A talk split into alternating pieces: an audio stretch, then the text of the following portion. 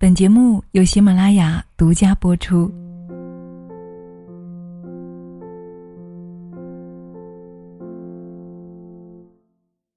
嗨，亲爱的朋友，你好吗？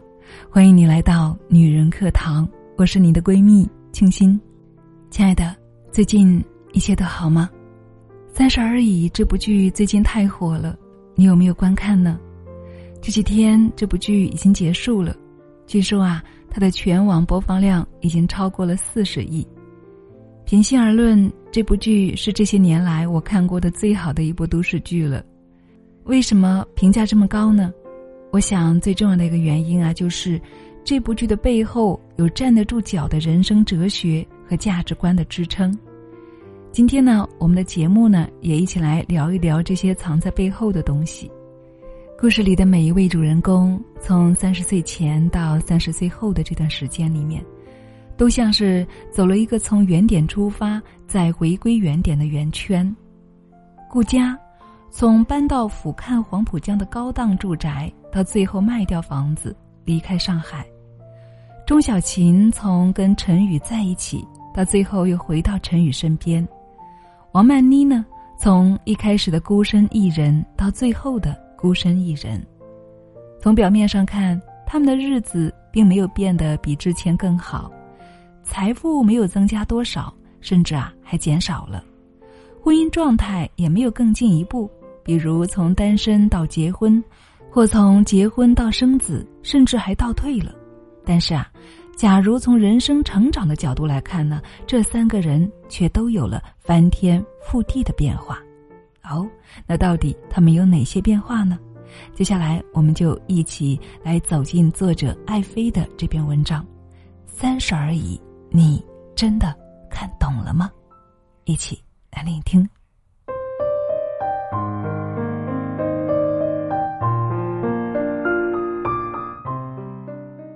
第一个故事是关于顾佳和王曼妮的，凡是捷径，皆有代价。在这部剧里面，他们二人都有走捷径的心，但其实我们哪个人又何尝不是想要走一点捷径，快速的跃迁呢？顾佳想让儿子进入最好的幼儿园，于是呢就去找住在顶楼复式的王太太。后来为了帮助老公公司拓展业务，又去刻意接近于太太。这两次走捷径的经历，让他尝到了巨大的甜头。于是呢，他一发不可收拾，在没有做任何的调研与核实的情况下，就买下了太太圈里李太太家的茶园。后来却发现，这个茶园既没有有机证，也没有品牌和成熟的销售渠道，除了继续往进投钱，就只剩下亏掉三百万了。自此退出这一条途了。于是啊。在他将太太圈的人讽刺一番之后，毅然的退出了之前他一心想要走的这条捷径。王曼妮呢？王曼妮也想走捷径，但是与顾家不同的是，她那种想是隐藏在她的潜意识里的。从表面上来看，她是一个独立自主、有追求的女性，但是在她的潜意识中，是想凭着美貌与个性赢得一个钻石王老五的。也正是因为这种潜意识的存在，在游轮上时，他才刷爆了卡，也要给自己升级行政舱，还精心挑选了昂贵的鞋子，向顾家借来了高档的衣裙，为的就是能够在行政舱里面用餐，参加行政舱里的船长晚宴。这就是他在潜意识里想要走的捷径，嫁给一个既爱他又专一的有钱人。这样就能够飞上枝头变凤凰了。但是，当梁正贤将一南一北的两个女友的想法告诉他时，他备受折辱，决绝的分手。想嫁一个真正有钱的男人是他的潜意识，想要一个忠诚的爱情是他的意识，而以前的王曼妮呢，既没有意识到意识的存在，也没有正视过意识中信念的坚定。于是就将自己陷入了困境里面。关于这一点啊，在电视剧中有一个细节，顾佳劝王曼妮道：“如果你要的只是钱，就不要那么投入，不然最后肯定会受伤。”这两个人都很想走捷径，区别是一个正大光明，一个潜意识驱动，而不论哪一个，最后的结果都不怎么好。原因就在于他们不知道凡是捷径都有代价。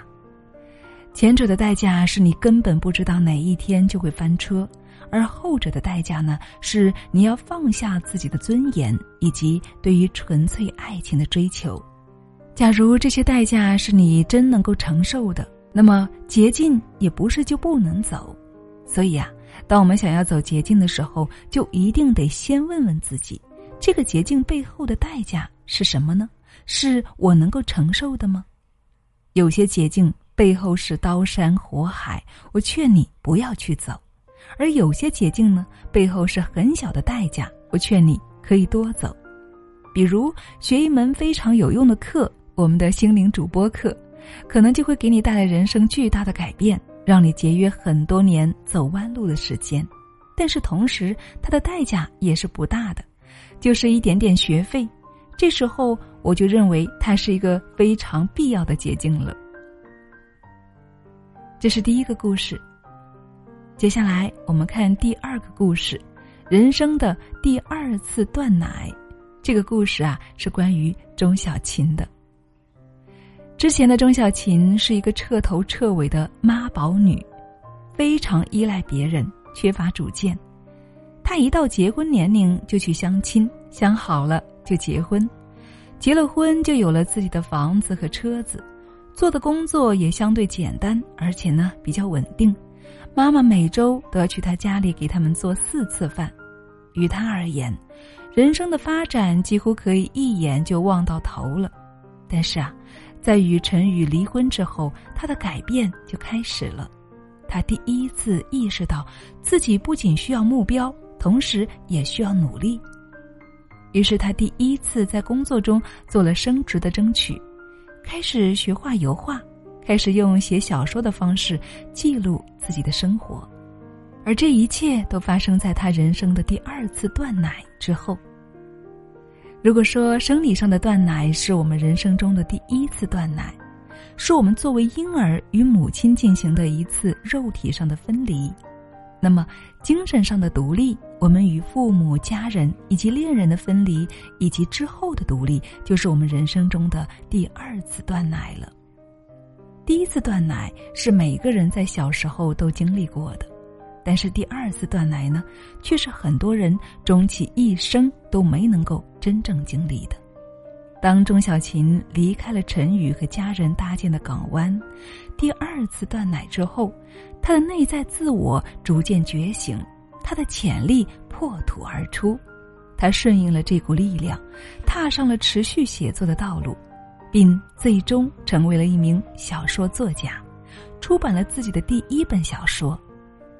同时，在感情上，也是在这个过程中，他对自己有了更加深刻、清晰的觉知与了解。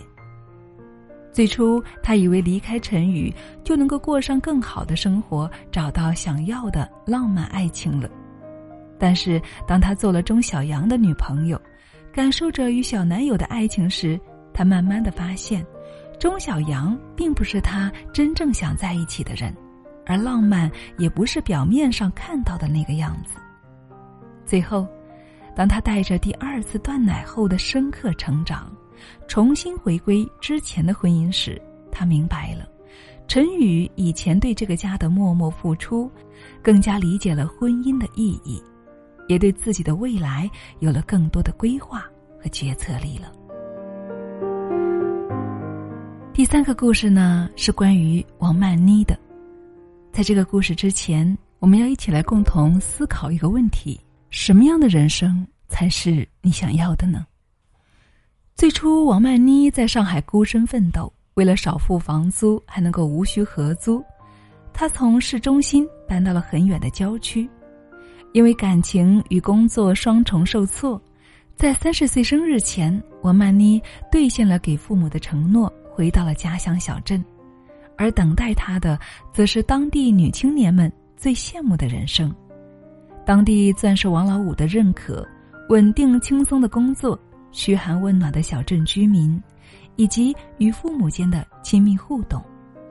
这一切，仿佛是各种平凡、简单、普通人生的最佳隐喻了，是很多人想要获得的终极目标。就像他的相亲对象张志说的那样：“我们结了婚就能够有车有房，你什么都不用管了。”在没有真正体会过这种生活前，王曼妮不知道自己真正想要的是什么。她只是在潜意识的指引下走到了三十岁。但是，等他真正体会了这种普通简单的人生时，他终于第一次清晰的意识到，这不是我想要的生活。最终，他放弃了当地人人艳羡的工作和结婚机会，再次回到了上海，开始了一个人的奋斗。在离开小镇的时候，他再次去看了看从小给他理发的于伯。于伯说：“走吧，你那弯曲的头发是怎么也拉不直的。”当我听到这句话时，心中怦然一动。这句话，正是对每一个人人生选择的绝佳隐喻啊！是啊，你的头发是弯的，即使你再努力，也是拉不直它的。这就像是潜藏在你内心深处的渴望。你没有办法因为别人的看法、父母的要求而将其悄然的抹去，不留痕迹。所以，你不要去听别人的建议，你要做的是聆听自己内心的声音，从而找到适合自己、自己真正渴望的人生愿景与实现路径。因为只有这样，我们才会活得真实、幸福，不是吗？故事讲到这里，我们要进入第四个故事了，还是关于王曼妮的。心里半径。当他从家乡小镇归来，重回上海时，本来他想做的还是 M 店的店长，但是因为微 boss 的安排，他获得了一个应收账款的工作。在这个十分有挑战的工作中，摆在他面前的几乎都是最艰难的困境。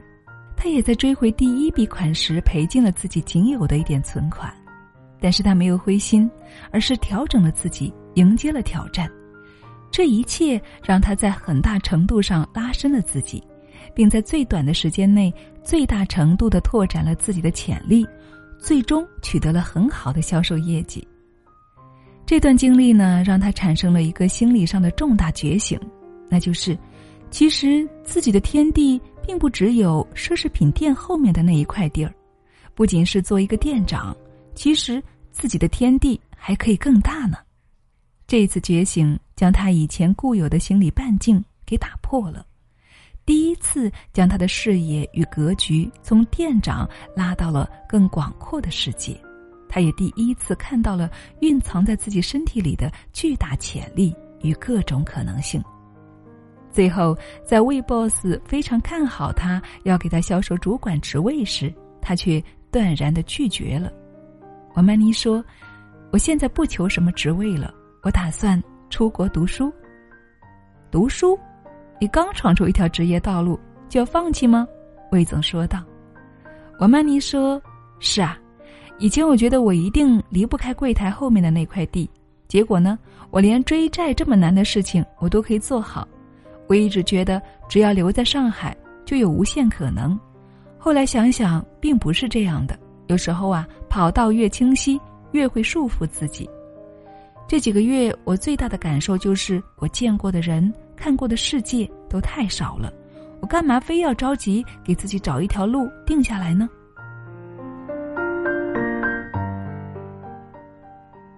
怎么样，王曼妮的这个故事有没有给到你一些启示呢？你有没有心理半径呢？我想有的话，是不是也可以试着去打破它？也许你有更大的可能性呢。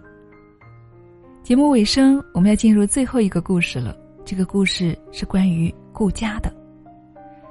顾家说：“现在没有什么能够困住我了。”许幻山出轨，公司倒闭，许幻山进监狱，俯瞰黄浦江的豪宅卖掉。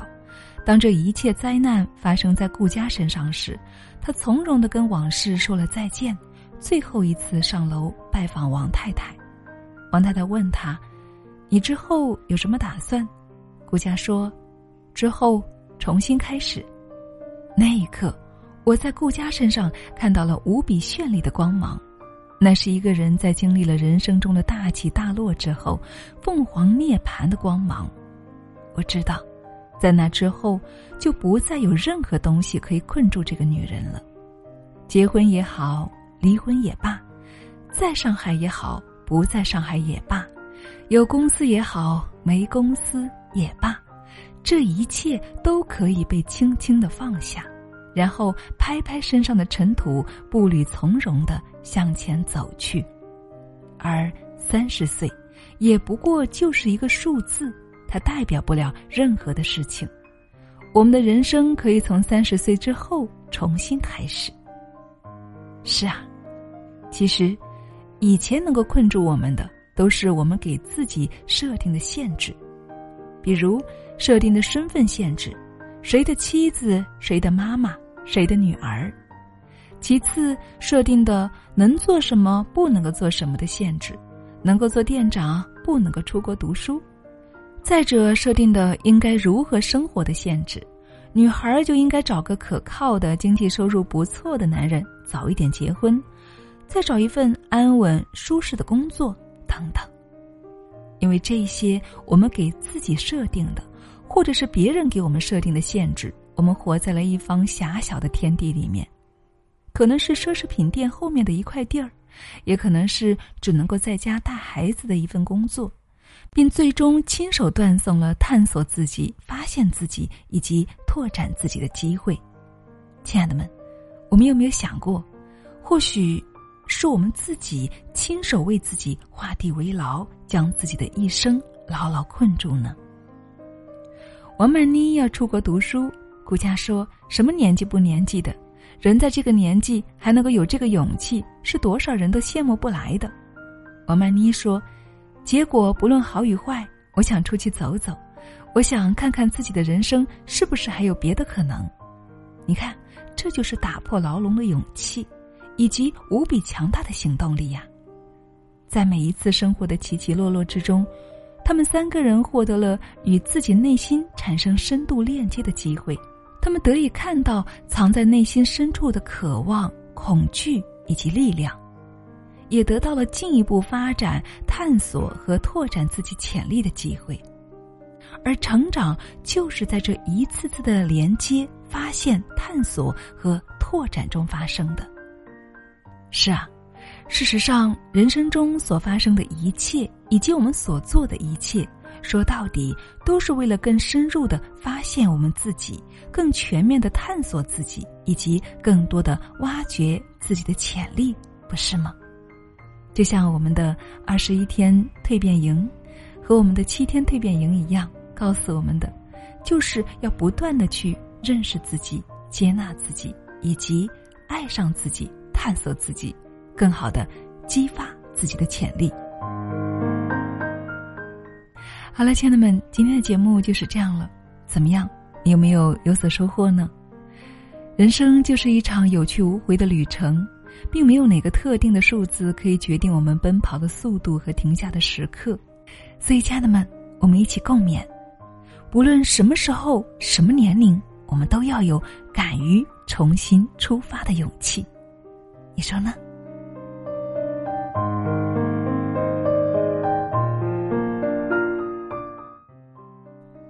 好了，亲爱的们，今天的节目就是这样了。怎么样，你喜欢吗？对你有没有帮助呢？欢迎大家在我们的节目下方一起来留言互动，说出你心中的感想，好不好？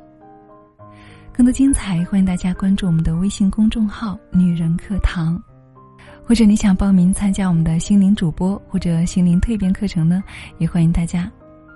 对了，亲爱的们，在节目最后呢，告诉大家一个好消息。我们的主播课和心灵蜕变课正式合并了，所以呢，我们现在可以称之为心灵主播训练营了。没错，一边学习主播技能，一边学习心灵蜕变，让我们做个内心强大的女人。所以，亲爱的，如果你听到了，我们欢迎你一起来学哦，也期望我们可以一起去实现梦想。哦，对了。如果大家想咨询或者是报名我们的课程呢，欢迎大家关注我们的微信公众号“女人课堂”，或者是添加我们燕子老师的微信号，或者是添加我们班长的微信号二八四九二七六九八二。好啦，今天的分享就是这样了，我是清新，感谢你的聆听与陪伴，我们下期再见。